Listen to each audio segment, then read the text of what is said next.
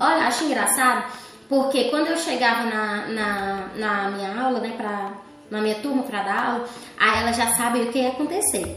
Aí elas, tia, hoje a gente pode começar por tal coisa. Elas falavam, né? Aí eu, oh, meu amor, mas é porque a gente começa. Ela, eu sei, tia, por onde é que começa? A gente faz a reverência. Teve uma vez que eu esqueci, tava tão. Não foi que eu esqueci, é porque eu tava tão aperreada pra ensaiar o, o espetáculo, né? Porque já tava chegando. E aí eu pulei a reverência, né? Eu pulei a reverência. Foi até um erro meu.